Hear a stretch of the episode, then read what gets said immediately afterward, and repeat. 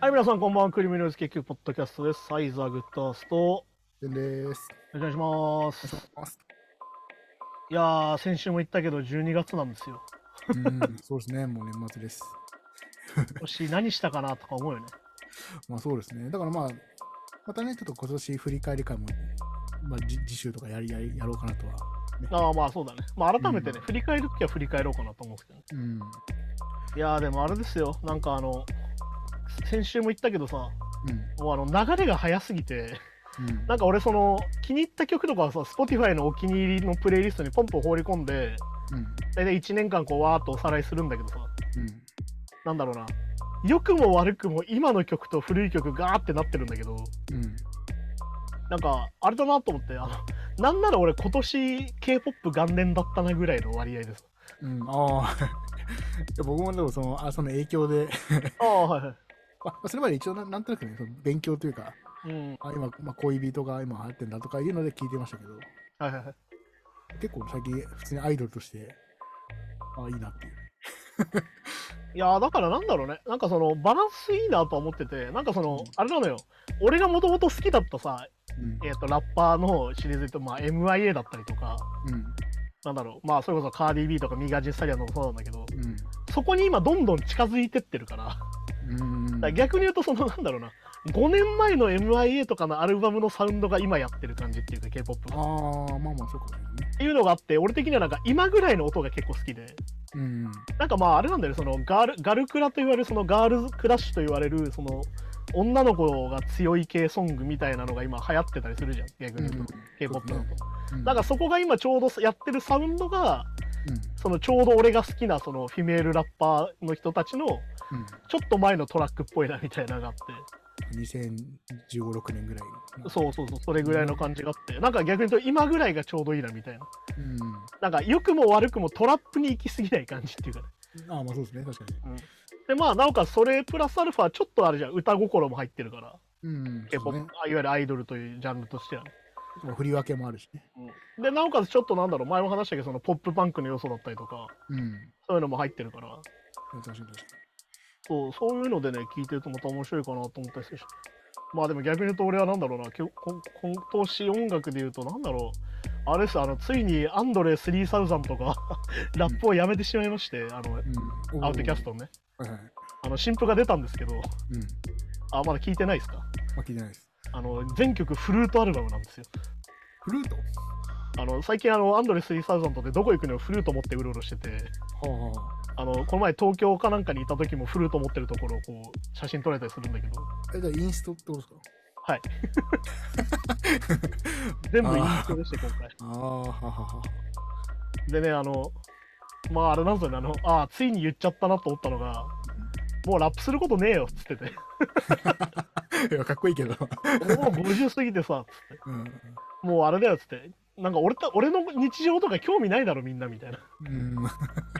なんか最近したことよ俺最近メガネ買ったんだけどさみたいななんか視力が変わっててさみたいな。で、こんなことラップしないじゃんみたいな。みたいなの言ってて、まあそうだなと思ったんだけど、もう言うことねえの。そうか、そうか。で、フルで行くんだ。要はもうラップでやることじゃねえかな、自己表現みたいな。ことは言ってて、じゃあ本当じゃリアルかもしれないですね。その、今ハマってる。そうだ、今は多分フルートがお気に入りなんだろうけど。で、まあ JG もさ、まあいわゆるダットラップって言って、まあ1個の前のアルバムがダットラップだっつってさ、うん。あの父ちゃんの自慢話だとか言われてたけど、まあやってたけど、まあここ5年ぐらい本当に100円も減ってて、うんほぼやらなくなっちゃったし、逆に言うと俺はなんかナズとエミネムが異常なのかなみたいな。うん。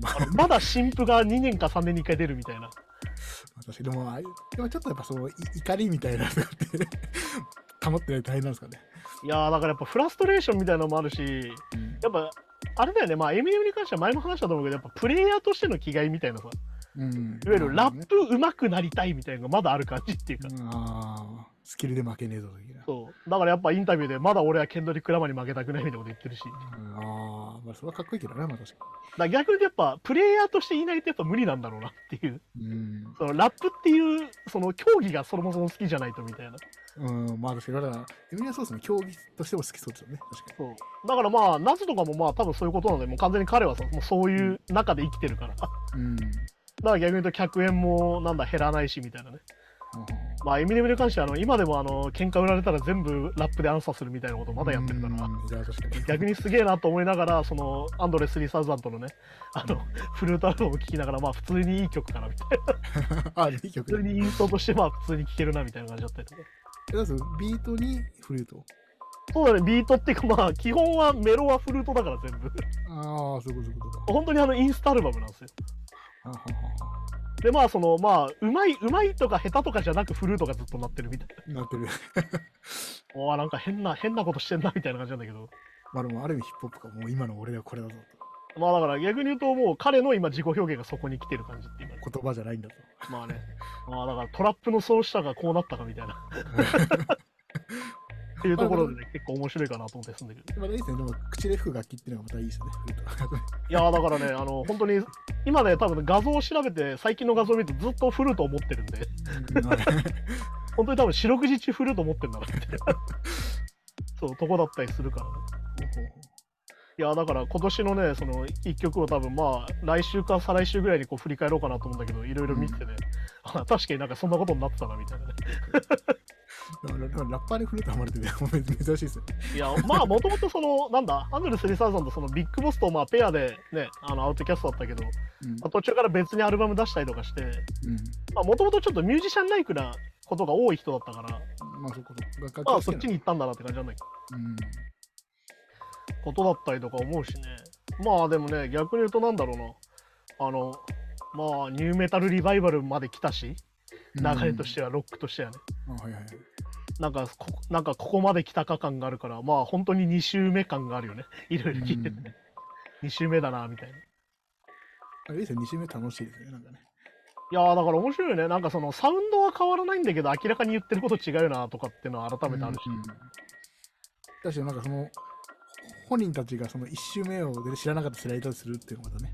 まあそうそうそう。だから逆に言うとやっぱり、なんだろう、ここもやっぱ前も話したあの、長く生きると面白いなってことかなと思うし。だからそこのフォロワーじゃなかったりするんですよね。いや、そうそうそう。実はそこじゃなかったりするかでそれら。ああオリジネーターの方じゃねえんだみたいなね。うん、そうそう。あ、まあ聞いたことあるけど、実はこの人に影響を受けたんですよね。ちょっと前だはったんですよね。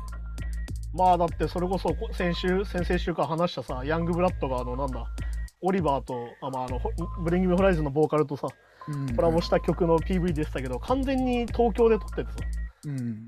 多分あの、秋葉のあのゲーセンで撮ったんだろうなみたいな 映像とかついててさ、ちょうどあの、あの、あのフェスで来日した時か、あの時は。多分そうだね、そこで合わせてやってると思うから、なんかね、そういうのも合わせてみると、なんかこう、流れみたいな、うん。うんここはこういうのだよねみたいなのが逆流して、さらにもう違う形になった感じみたいなね。うん。そうそうそう。いや、だから本当にそのなんだ、あの、アンドレ3000のインタビューでさ、あの、うんもう48だよ俺っつって。ラップすることなんてないし、大腸検査に受けに行くよとか、視力が落ちてきたのかラップしろってのがよっていうのがさ、ああまあでも、そんなに時間が経ったんだな、みたいなさ、思うわけですよ、そこに関してね。まあ、なかなかね、パンクとラップはね、いや、だからね、あの、なんだっけ、あんだけ、前も話した、あの、あんだけくだらないことを歌ってるブリンクがちょっとエモくなっちゃうみたいなことだからね。うん。いや、でも今も曲変わらずやってんな、みたいな話だからね。確かに確かああ、てか、それ、それに合わせて、じゃああれですかね、ちょっとあの、ニュースに行こうかなと思ったんですけど、に。うん。あれだね、じゃあちょっとニュースに行きましょうか、じゃあ。行きましょうか。レディングリーズフェスティバル2024年のヘッドライナーを発表と。はいはい。えレディングリーズフェスティバルは2024年のヘッドライナーをリアム・ギャラガー、ラナ・デル・レイ、ブリンク182、はい。えフレッド・アゲイン、ジェリー・シナモン、はいえキャットフィッシュ・アンド・ザ・ボトルメンが、はいボ、ボトルメンが務めることが発表されていると。はいはい。これ、あれですね、あの、キャットフィッシュ・ボトルメンは、あの、あれなの、再結成っていうか復活なんですよね。一回こう、なんだ、まあ空中分解というか、解散みたいな形になってたんだけど、はいはい。あ、活休かね？言うたらね。うんそれ一応戻ってくるってことで結構なニュースになってて。ほうほうほう僕も面白いですね。キャットフィッシュ・ザ・ボトルメンは、はい、はいどういう。ジャンどういうジャンルなアーティストですか？なんだろうね。まあ、あの、俺の中ではガレージとかとそっちな感じで合わせてる、あ聞いてるそういう感じなの。うん。なんかまあ結構ね、俺はメロくて好きだし、あとあの、ボーカルのナルシスティックな動きがすげえ好好きっていうかなんかおもろいなっていうので好きかな。なるほど。なんかね、俺結構、なんだろうな、フジロックとかに確か出てたんだけど、俺その時はそこまで聞いてなくて、うん。なんか後半になっていいなと思ったらすぐ活休になっちゃって、ああ、もったいないなと思ったぐらいなんだけど、そう、そういうのだったりとか、まあ、さっき言ったブリンクがね、出るって話だし。まあだからあれですよ、あのヘッドライナーを務める人たちが基本的におじさんなんだよな、最近ずっとなっていうね。あ、まあそうですね、もう。まあラナデル・レイがこうやってヘッドライナー取るのも珍しいんじゃねえかなと思うし。うん。まあだからね、逆に言うと、なんだ、その、コーチェラの方がさ、うんあの、ポップ化しすぎちゃってて、今。あ、はいはいはい。あの、フェスかこれみたいなラインナップになっちゃってるから。うん。まあ、まあ、バンドとかだけじゃないですもんね、全然ね。で、なおかつその、フェスに出ないような人たちまで出すみたいになってるから。はいはいはい。で逆にこのリーズとかレディングみたいな、こう、昔ながらのフェスの形態を保ってるところからすると、うん結構なんかそこら辺ずれてきてるな、みたいなね。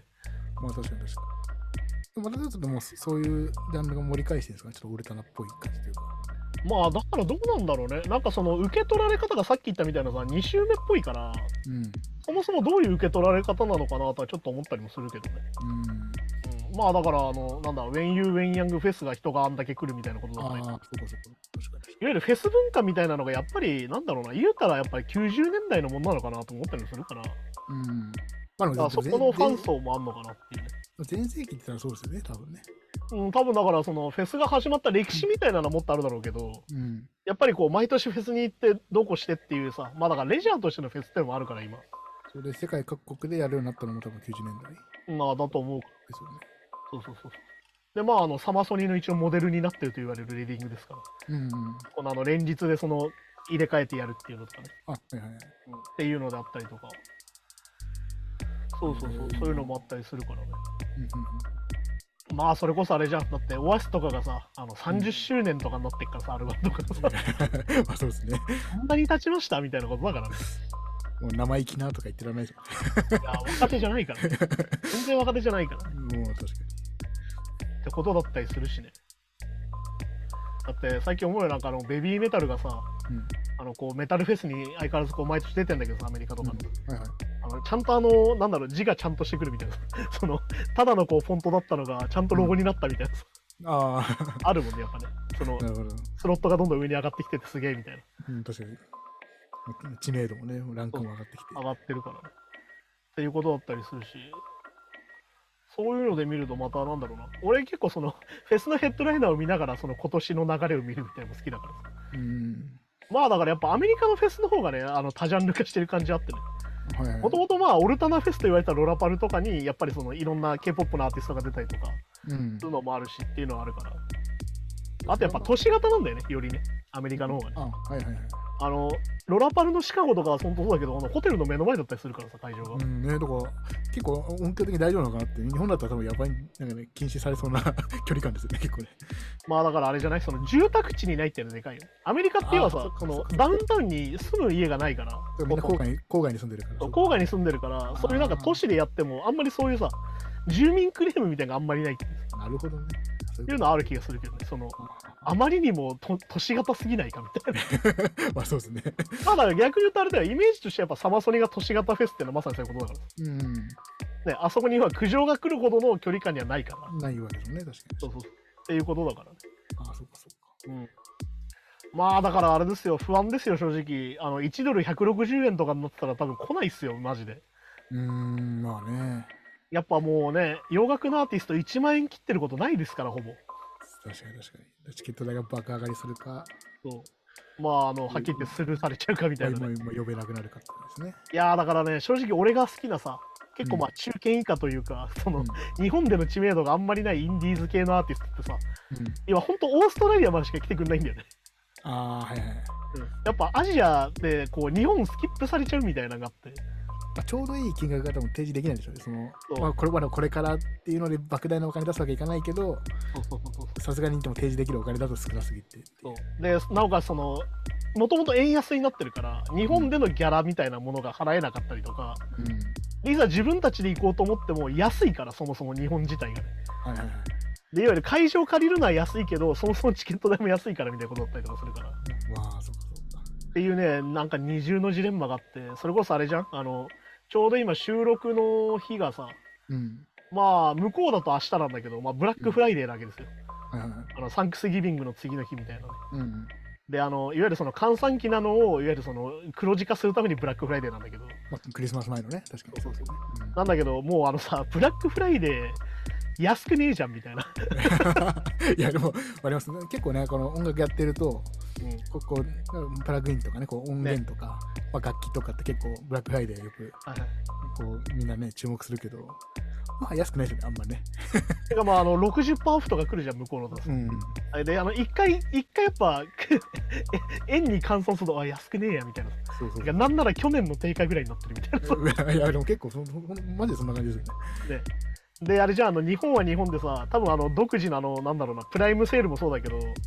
多分あのあれじゃんブラックフライデーもこれから日本国内でも取り入れていこうみたいな感じでやってるけどうん。あの普通に10%オフとか20%オフみたいなっまあ、そう、現実的にそうなっちゃうんですよね。て考えるといやー別にそもそも買わねえからみたいなうん。いやだからあのみんながアマゾンと一緒に動くのはどうよとか思うよやっぱりそこはね まあ、しょうがないですね、向こうの基準ですからね、まあね。そうドル基準が基本。いやーなかなか厳しいですねそこはね確かに。だからまあこれからだから意外とタイとかね、結構なんか最近フェス頑張ってる。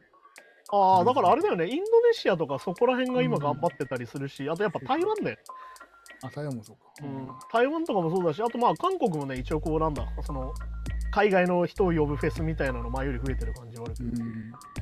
そうなってくると余計、まあ、まあ、買い負けるじゃないけど、呼び負ける。ああそうですねまあ風になってだからまあよく言うその日本スキップみたいなのが出始めちゃううん、そうそうまあ悲しいからまあそれはまああれしょうがねえからねそれはもうねそう。うん、まあまあまあまあ。そしてあの向こうに行く金はそもそもねえしなって最近思うしねいや、余余計ないですよね。いやーだからねそのガラパゴス化がいいことだとは俺はあんまり思わない派なのでいやーなんかねある程度そのなんだろうな大きなところに目標があるのは大事だと思うんだよね、うん。うんそう上り詰めた時にあこういう目標があるんだなっていうのは意外と大事だと思うからそうそうそう。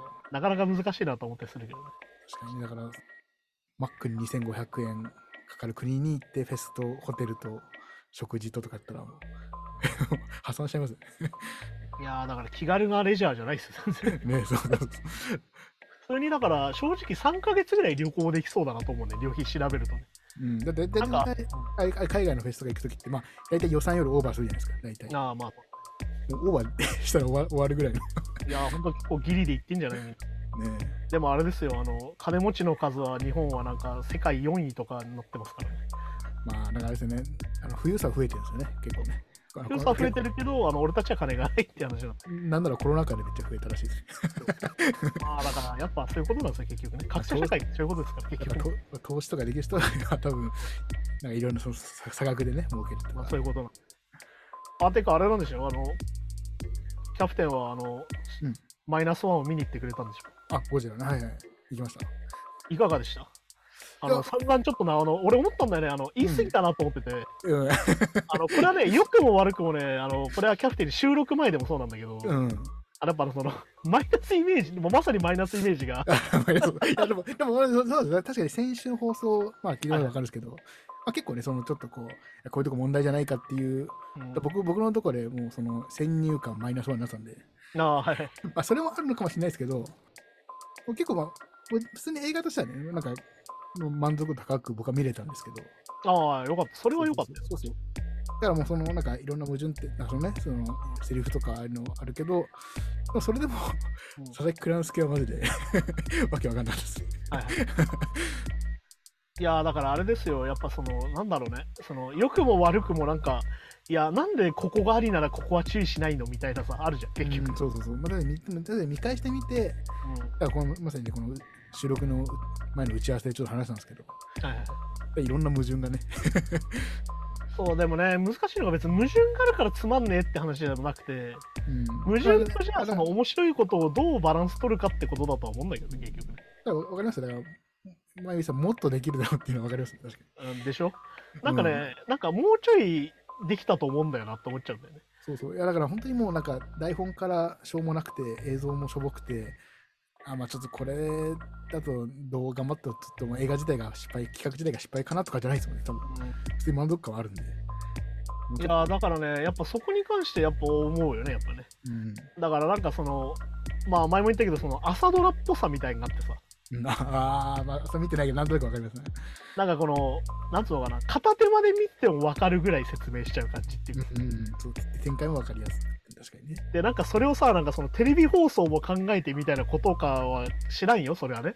うん。だけどやっぱそのスクリーンのでかい画面にさ、うん超集中して見てるときはさ、いや別に言わなくてもわかるよって思っちゃうわけ。うん、そうね。だそのああと自分でじ上映時間15分伸ばしてもいいから、ねもっと丁寧にやった方が、といやかね、思っちゃいますね。もともと2時間ぐらいでそんな長くない映画だから。そう。だからね、なんかその、まあだからハリウッド基準みたいな、まあ前も話したけど、うん。その山崎隆監督が目指してるのはわかるんだけど、うん。なんかその目指すところそこだったらもっと違くないみたいなところみたいな。まあ、そうそうそう。もやもやもやもやっていうまあまあまあまっていうのはあるよね。だからやっぱそこに関して言うとね、やっぱね、あれなんですよね。なんか、だから逆に言うと俺はね、期待しちゃったんだよね、どっちかっていうと。うん。まあ、また山崎隆の映画かと思いながら見に行くんじゃなくて、うん。いや、今回はやっぱうまくいってんじゃねえかなと思ったんだけど、まあまあ、そんなうまくいくこといかないよね、みたいなことなのかなとは思ったけどしかもそのね、まあ、い予算が問題じゃなさそうっていうのがまたね、悔しいところですね。そうだよね、別にそれお金かけなくても治ったよね、みたいなところ。そうそうそうそう。そこはね、難しいとこですねって思うしね。やっぱだから脚本っていうんですか、僕あんまりわかんないけど、脚本、演出はいはいはい。とかのやっぱこう、なかなか詰めが難しいですかね。まあだから逆に言うとさ、だからそのあんまりその得意じゃないところを誰かに任すみたいなのが大事だとは俺は思うんだけど、うん。逆に多分その山崎組じゃないけど、その山崎隆監督はやっぱその一通りやる、その脚本演出から全部自分がやるってところをやっぱ売りにしてるから、うん。どうしてもそうなっちゃう感じはあるんだよね。さっきの朝ドラ感とか、うん。どうしてもその説明台詞増えちゃったりとか、うんっていうのはやっぱ逆に言うとその山崎隆監督の映画大体どれも共通する問題でもあるので、だ逆に言うとやっぱそういう人なんだよなっていうのは改めて思ったから。あなるほど。まあだからこっちからするとそんなにやらんでもなんだけど、だからうん まあね。いやそこは別に説明してくれんでもわかるよみたいなところなんだけど。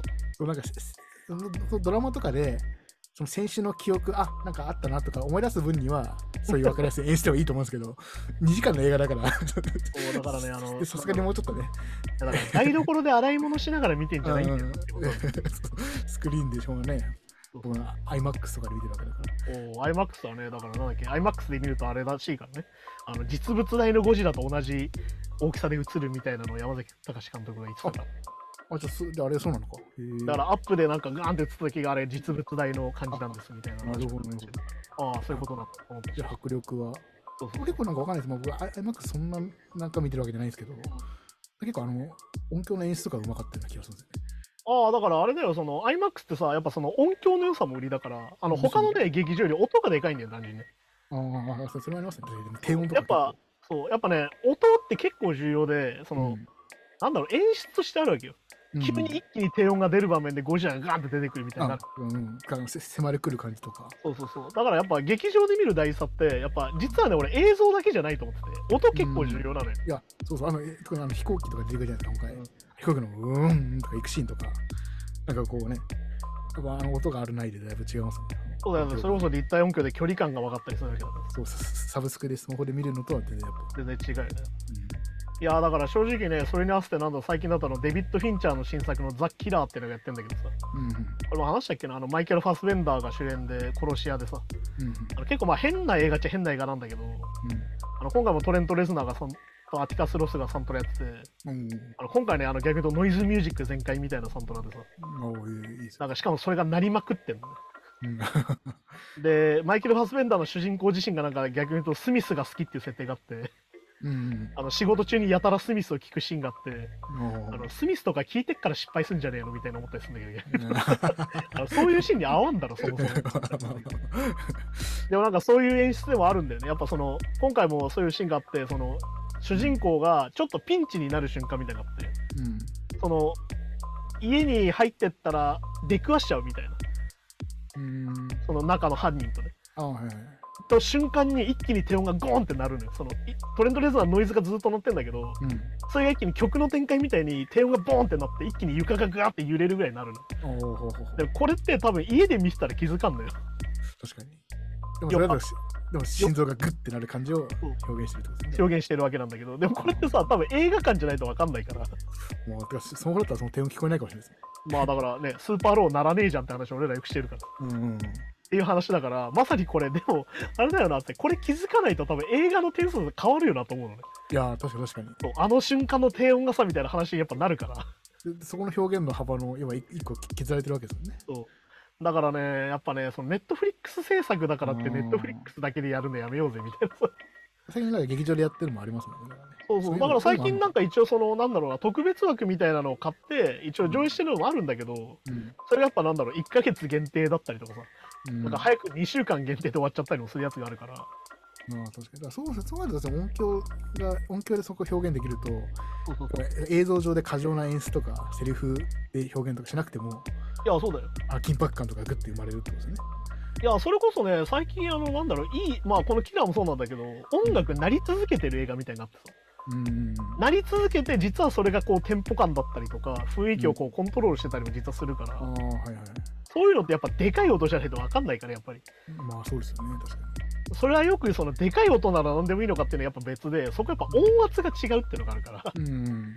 そうあと特にあの映画館だとそのセリフとあの音響をちゃんと分離してよく聞こえるから、よりいいんですよね。やっぱそういうのあるからね。うんで、やっぱ毎回言うけど、その、洋画はやっぱオフレコで後でこう、繋いでたりするから、セリフがより聞き取りやすかったりもするし、うん。そういうのもあるからね、やっぱそこを意識すると、やっぱもうちょい映画館でやってくれよって思っちゃうね。まあ、そうですよね。でも、まあ、確かにそれこそ、あの、なんだ、スコセッシの今新作のさ、キラーズ・オブ・ザ・フラームーンか。うん、あれ今、アップル制作なのよ、あれね。あはいはい。アップル TV 制作のせいで、そのせいかわかんないんだけど、パンフレットがないのよ。で、今回のキザ・キラーはネットフリックス制作だから、やっぱパンフレットないの。そこも映画の配給会社が作ったわけじゃないから。そうそうそう。ってなるから、だからそのパンフレットが結構俺大事、でもこれ結構日本独自の文化らしいんだけど、パンフレット自体がもうね。うん、あそうなんですね。向こうはもうあんまりなかったりするらしいんだけど、うんそのそれこそそのキラーズ・フラームーンのそのお政治族の歴史だったりとか、うん日本その開拓時代の歴史みたいなものって、うん、やっぱり日本人ってやっぱ馴染みがないからそう、そういうのあった方が絶対ね、楽しめそうですよね。やっぱそのコンテクストとして大事だから、やっぱ作ってほしいなと思うんだよね。やっぱねアメリカの歴史とかもね。まあそうそう、いわゆる近代史だからね。うんそうかそういうのもあるから、だからそういうね、読み物としてそういうの大事だから、うんそれはね、ちょっと作ってほしいなっていうか、まあ、スコセッシ監督でさ、3時間26分でも3時間26分って覚えちゃったからね、もはやね。うんってぐらいの作品だから、やっぱパンフレット作ってほしいなと思っちゃうんだよ。まあだから俺結局今原作読んでんだけどさ。うん、ああ、はいはい。で、考えてやっぱりそのコンテクストとして欲しいから、うん。そうそういうのもあるからね。だからやっぱり映画館で見に行く意味ってやっぱそこだからね。やっぱその、思うよだから、そのね、いい音を分かってないとそもそもいい音を出せないから。うん。やっぱ体感の感じやっぱあるじゃん。あ、そうそうそうそうたまにねあるんだよねまあ俺その PA のバイトとかもいろいろしててしてるうん時特に思ってたんだけど、そのそう。うん。ライブ慣れしてるバンドとうん。ライブあんまりしてないバンドの差ってまさにそこでああ、はいはい。音が立体的になってるかどうかなんだよねはいはいはい。結構やっぱその最近増えてるそのダブ使って曲作ってますそれをデモにしてバンドでやってますってグループはうん。結構やっぱね音がこう平面感があるというかああ、まあそうですね。捨てて、まあ今家で作ったりとか、まあ出したとしてもちっちゃいスタジオでそう流すだから同期としてね。まあこれってさ発見でもあってさ、うんまあ、例えば一番極端な例をする例えばマイブラッディバレンタインを見に行ってうん。意外と歪んでないなとかうん。ああ、はいはいはい。意外と歪んでるなみたいなのってやっぱ生で見ないと分かんないんだよね。うんうん。なんでかっていうとそもそもそのリスニング楽器が人によって違うからはいはい。これであのモニターレベルで聞いてたらあ歪んでないなとか分かるんだけどうん。そうじゃないイヤホンで聞いててやっぱ生で見てうわこんな音なんだってなるから、ああ、はいはい。そうですよね。逆に言うとその向こう側が表現してるものをそのままもらえるのってやっぱライブだからさうん。っていうのが結構やっぱあってそうすると逆にさあの真似しやすいっていうかそのあこれってこういう音なんだがやっぱ理解できるんだよね。うん。いやだからマイブラを初めて生で言って思ったのがやっぱギターもすげえけど意外とベースもすげえ歪んでんなみたいな。ああ、そうね、確かに。だから結局、だからその、まあ、音源だと歪んで、なんかね、エフェクターで歪ましてる感じに聞こえるけど、うん。ライブだと、まあ、要はそのば爆音で鳴らすことによってアンプ自体が歪んでるから、まあ、要はレコーディングよりもちょっと歪み少なめにした方が、より迫力とその充電を送るっていうね。それが要はレイヤリングされてんじゃん。要はレイヤードされて迫ってくるから、それをだから音源みたいな感じで歪ましちゃうと、そう多分本当薄い音しか出なくなっちゃう。要は本当にシャーっていうその潰れた感じにしかならん、うんまあだからね、あの、よくラウトパーク行くと思うよね。あんま歪んでねえんだな、みたいな。うん、ああ、まあそうですね。ああ、でもそうか、太い音ってそういうことか、みたいな。歪ますと確かに潰れちゃうもんね、みたいな。まあそうなんですよね。そうそうそそう、っていうとこだったりするから。う。ギター自体の質量が高くて、うん意。外とアンプは歪んでないとありますからね。そうそうそうそういうのもあるからね。そういうのもいて、やっぱりその体験的な、やっぱ生で体験する大事さやっぱ感じますよ。まあ、確かに。まああと普通にそのなんか、IMAX とかそういうめちゃくちゃいい音響じゃなくても、単純になんかその映画のサントラとか、はいはい BGM とかって印象に残るのはやっぱ映画で映画館で見たやつの方が 印象に残りますもんね。いや、だからなんか昔の人はさ、ビデオとかがないから、うん。なんかサントラの、サントラを買って、うんそれでこう場面を思い出してたみたいな話を聞くと、うわ、すげえな、解像度が全然違うみたいなさ。確かに、でも、とか1回で記憶するとか、でもそっか、そうそうまあ、まあ、今みたいにこう1日で何作品も見るとかできないから。そうで、要は何回も何回も見れないから、今みたいに。っうん。ていう風になるから、いや、そもそもその一一作に対する必死さが違うなとこってするよ、やっぱり。まあ確かに。そうか、だからまあ映画を見るってこと自体がちょっと特別なじ時代もあったわけですもんね。そうそうそうそう。やっぱそこのハードルがそもそもあったりするからね。うん。配信で見りゃいいやと感じるとね、そう、面白かったりするかなと思うし。逆にあれでしょ？あの、キャプテン、あの、言われてみて映画館に行くと意外といいもんでしょ。うん、まあそうですね。確かに僕も、だから本当にだから、あれですよね、ここ 2, 2年ぐらい？はいはい。まあなんか、まあ、2、3ヶ月、2ヶ月に1回ぐらいはうん。少なくとも映画館行くようにしてるんですけど、はいはいはい。まあ、それまでは本当なんか、まあ、年2本とか、はいはい。まあ、まあ友達となんか見に行くときぐらい行くぐらいな感じで、だけどやっぱ映画見に行く習慣になってくるといいですね。いや、まあ、結局やっぱ習慣だと思います、そこはね。うん。いや、思いますよ。別に1日1本でもいいのになと思いながら、1日2本も3本も見てるからさ、俺さ。それこそたまに思うんだよね。あの、しくじってさ、いや、これは今日は2本にしとくべきだったな、みたいな思う時うんがあるから。3時間2本とか3本でいやまあ、計6時間ぐらい。らい映画館にいる。ストーリーごっちゃになっちゃいそう。いや、だから結構あるよ。見る順番大事でさ。なんかあの、うん序盤に重い映画見すぎて3本目すっげえぐったりするみたいなのあるから。ああ、まあまあそうですね。確かに。そういうのもあって。テンションの違う映画見てもね、疲れますもんね。いや、それね、やっぱ体験大事にしたいからね。そういうのもある。んはい、じゃあそんな感じで今週もありがとうございましたですね。うんまあ、本当にあの日々マシになりましょうですね、本当に。はい、じゃあそんな感じでまた来週です。さようなら。さよなら。Lionsgate Podcast.